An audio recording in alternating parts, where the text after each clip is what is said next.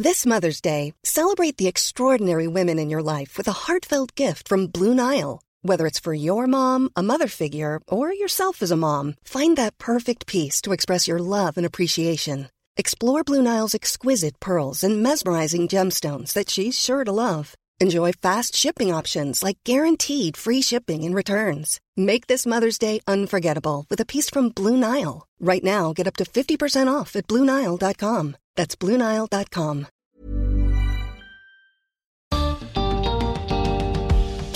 ¿Qué impacto tuvieron las películas de dibujos animados en nuestras vidas y en el mundo en que vivimos? Bienvenidos al podcast de TED en español. Soy Jerry Garbulski. Las narrativas con las que crecimos y con las que ahora están creciendo nuestros hijos tienen mucho más poder que el que generalmente reconocemos. Juan Sclar es escritor y estudia el impacto de los dibujos animados. En su charla en TEDx Río de la Plata, recorre películas como Toy Story, Shrek, La Sirenita, Aladdin y otras para ayudarnos a entender la cultura en la que vivimos e incluso especular sobre cómo va a evolucionar.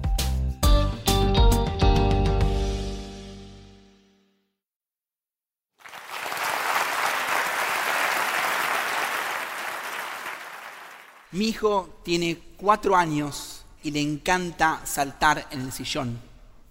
Yo le explico que se puede lastimar y le pido que por favor no lo haga. Pero mira papá, dice, y sigue saltando, y siempre está a punto de romperse la cabeza contra la mesa ratona. Entonces le grito, Goran, mi hijo se llama Goran, Goran, deja de saltar ya mismo. Y cuando le clavo ese grito, tampoco me da bola. Ahora imaginemos esta otra situación. Mi hijo está saltando arriba abajo, arriba abajo, y de pronto se resbala y está muy cerca de partirse el cráneo contra la punta de la mesa ratona. Así que yo, su padre, fuerte y valiente, me arrojo y lo salvo. Lo traigo al piso y después de chequear que el nene esté bien, le digo, Gorán, tenemos que hablar. Lo tomo de la mano y lo llevo a dar un paseo. Imaginemos que no estamos en mi casa, que estamos en una inmensa pradera en África. Imaginemos también que arriba nuestro hay un cielo estrellado. Imaginemos que de pronto suena una orquesta. Goran, estoy muy decepcionado de ti. Me desobedeciste deliberadamente te podrías haber lastimado. Pero papá, yo solo quería ser valiente, como tú. Yo soy valiente cuando debo ser valiente. Goran, verás, ser valiente no significa ponerte en peligro.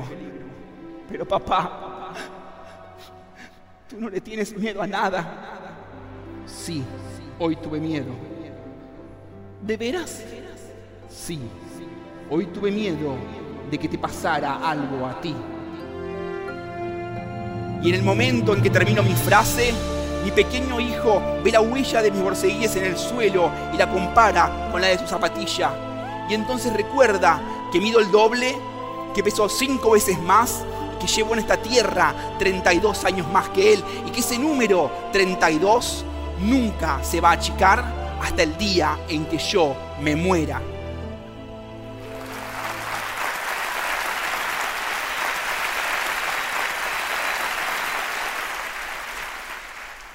Es lo mismo.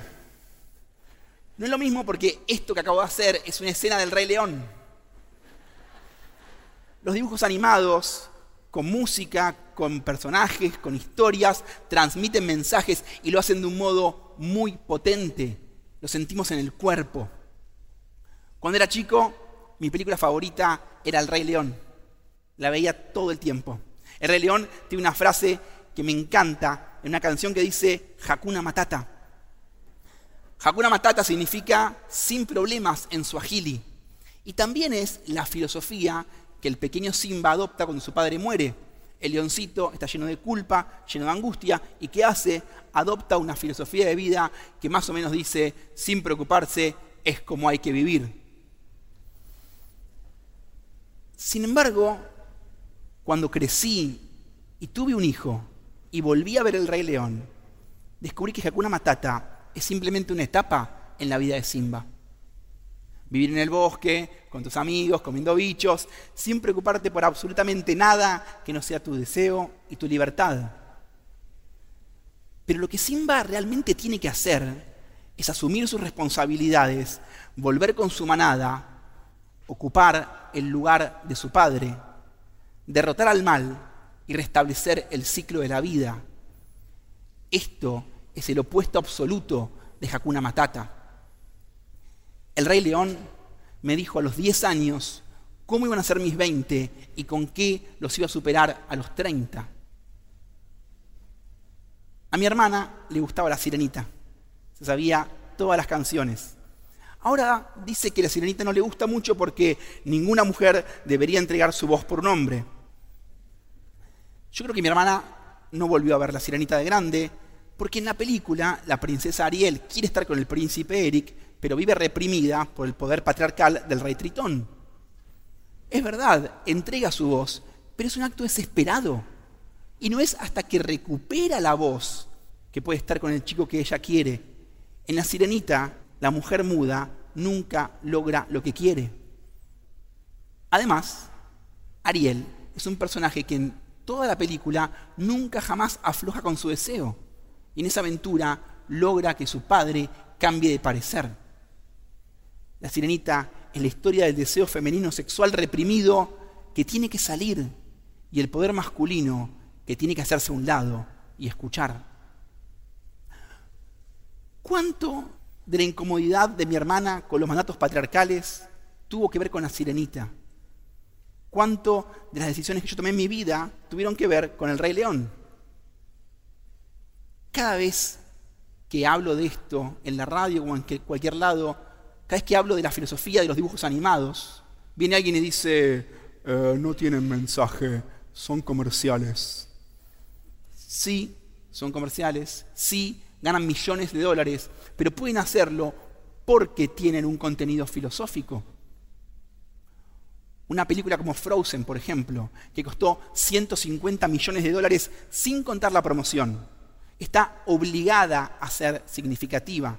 Además de los dibujos, además de las canciones, además de la enorme maquinaria de promoción, está obligada a resonar con el tiempo histórico que le ha tocado. Y Frozen lo hace se mete en la discusión feminista sobre las princesas y ¿qué hace? Las vuelve proactivas y las aleja del amor romántico. Todo sin tocar los zapatitos, los vestidos y las coronitas.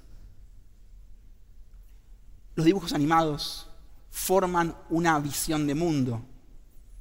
Esto ya lo dijeron en el año 71 los autores Dorfman y Matelart en su libro clásico de la filosofía para leer al pato Donald así se llama.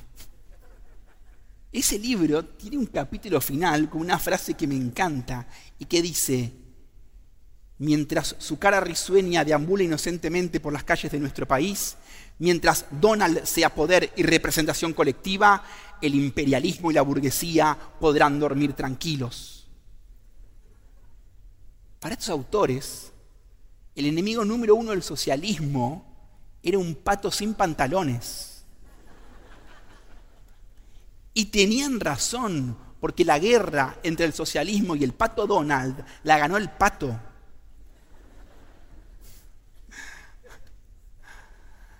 Pasaron ya 50 años de este libro. Muchos de los valores con los cuales se criticaba a Disney en los 70 desde la izquierda fueron absorbidos por el mismo Disney y por toda la industria del entretenimiento infantil.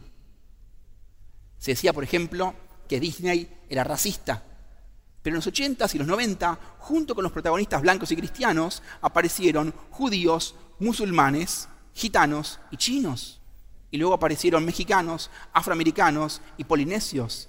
Incluso hoy, hace muy poquito, tenemos una película como Zootopia, que es básicamente un gran argumento antirracista. Se decía que Disney era misógino. Y si bien las princesas de los 90 eran románticas, ya estaban empoderadas. Ariel, como vimos, lucha por su deseo. La bella de la bella y la bestia rechaza al macho Gastón que muere asesinado y doma a la bestia. Jazmín de Aladín cambia las leyes del sultán y Pocahontas, aún estando enamorada de John Smith, decide quedarse en la tierra de sus ancestros. Incluso la diversidad sexual está incluida en el Disney de los 90. Mulan, por ejemplo, es la historia de una chica que se mete en la guerra travestida de varón y que gana esa guerra apoyado por un grupo de varones travestidos de mujer. Su trama de amor es indiscutiblemente bisexual e incluso podríamos decir que es queer. Y al final de la película, Mulan recibe la bendición de su familia, de sus ancestros y del mismísimo emperador de China. En 2001 se estrenó Shrek. Y con esa película se abrió una puerta muy interesante, la de los discriminados. Las tres grandes sagas de DreamWorks, Shrek, Kung Fu Panda y Cómo entrenar a tu dragón, tienen héroes feos, gordos y personas con discapacidad. Hasta la manera en que el bien y el mal están tratados en las películas infantiles cambió. Ya casi no tenemos malos, malvados, malísimos. Incluso hay películas donde no hay malos, como Intensamente o Wally. Hay películas en las cuales el malo se pregunta por su lugar en el mundo y cambia, como mi villano favorito o Megamente. Figuras históricamente aterradoras como ogros, monstruos o vampiros, de pronto son personajes con dilemas personales. A esta manera de enfrentar los conflictos la llamé la post-maldad. Sin embargo, hay un argumento de paralela al pato Donald que todavía sigue en pie 50 años después. Hay un conflicto que permanece silenciado y ese es el conflicto de clase social. Desde el 90 para acá hay una sola película que trata directamente el tema de la pobreza. Y esa película es Aladín. Aladín es un muchacho pobre de Ágrava que vive y convive con niños famélicos. Al final de la película cambia la situación de Aladín. Cambia también la situación de Jazmín, la mujer. Pero los pobres siguen siendo pobres. Tanto en la versión del 92 como en la remake de 2019, al final de la película hay un palacio opulento lleno de riquezas y afuera hay niños muriéndose de hambre. Las películas animadas, producidas en Estados Unidos y consumidas en el mundo entero, son fuertemente progresistas en lo que respecta al género, el racismo, la discriminación, la discapacidad, la gordofobia, y son conservadoras con respecto a los conflictos de clase social. No me sorprendería que en los próximos 10 o 15 años se impusiera esta visión de mundo. Un capitalismo feminista, multirracial, sexualmente diverso e inclusivo, donde la diferencia entre ricos y pobres es cada vez más grande.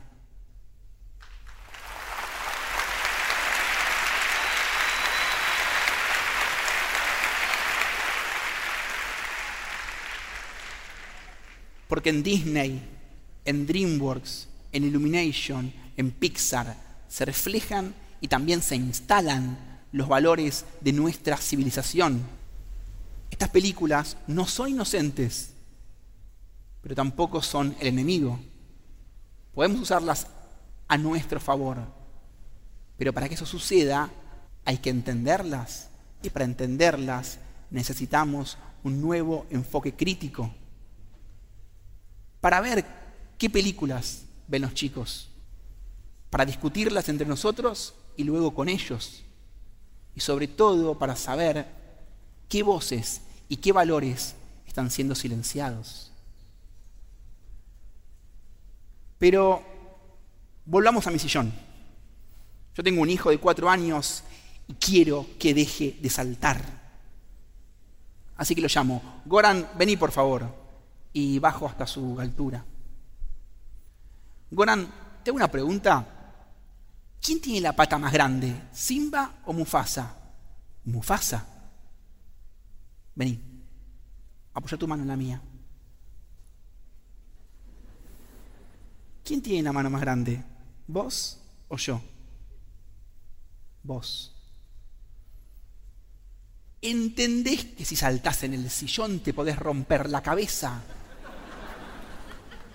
Sí, papá. Entonces, ¿me vas a hacer caso? Sí, papá.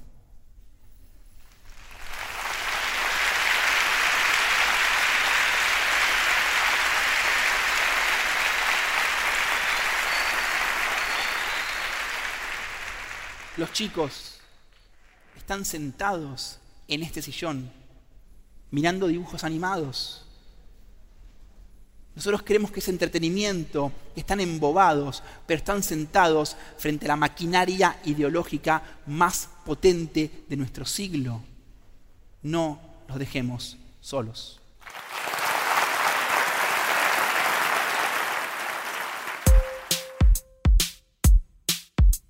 Si les gusta TED en español, la mejor manera de apoyarnos es compartiendo el podcast con sus amigos. Pueden encontrar todos los episodios en Spotify, en Apple Podcast o en tedenespanol.com. También nos pueden dejar un comentario en la página de Facebook de TED en Español. Soy Jerry Garbulski y los espero en el próximo episodio.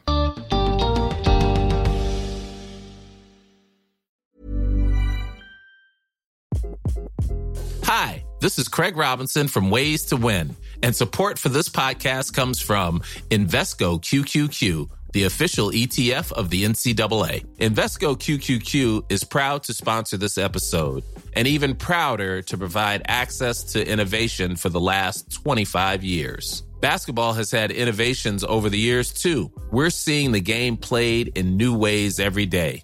Learn more at Invesco.com slash QQQ. Let's rethink possibility. Invesco Distributors, Inc.